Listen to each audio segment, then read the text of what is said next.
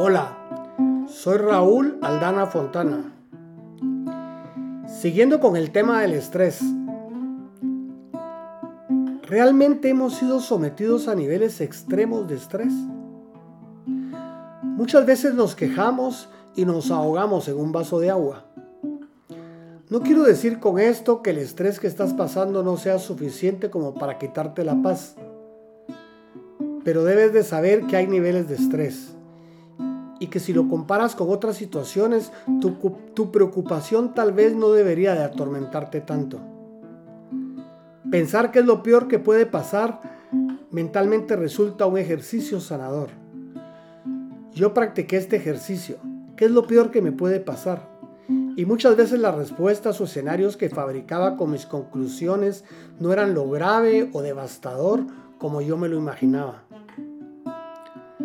Hace un poco más de dos años enviudé y la terrible enfermedad de mi esposa seguramente fue la situación de estrés que más me ha afectado en la vida. El saber casi desde el principio que el desenlace sería fatal me sometió a mucho dolor, frustración y estrés.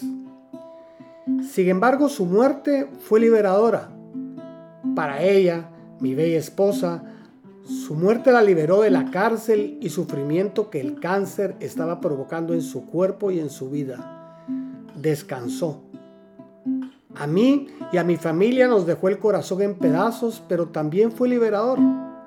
Hoy sufro mucho su ausencia y me hace falta su amor y compañía, pero también me liberó de la carga que se vuelve la impotencia y mi dolor de ver a los míos y de verla a ella sufrir. Así que no hay peor estrés, creo yo, que la confrontación de la vida con la muerte. Y sin embargo es algo que a la larga es liberador. Todos nos enteramos del robot de la NASA que está recorriendo la superficie de Marte. Tuve recientemente la oportunidad de ver por internet las imágenes que manda la Tierra. Una de esas tomas era de un cielo estrellado. Me pareció genial inmensamente iluminado por millones de estrellas. Me hizo sentir tan pequeño y yo dándole a mis problemas el poder de sentirse tan grandes. Realmente nuestros problemas que tanto nos causan estrés son insignificantes para lo enorme de esta creación. Debemos de hacer uso de la razón y darles la justa dimensión a nuestros problemas. Me encanta este poema sentir el estrés en una escena real, ver lo que significó el paso por la muerte y cómo ese momento terrible se convirtió en el regalo más grande para ti y para mí, el efecto liberador del que seguramente es el estrés más grande que puedo yo imaginarme. Es un soneto escrito en 1638. Se cree que el autor es Juan de Ávila. Aquí te dejo mi versión.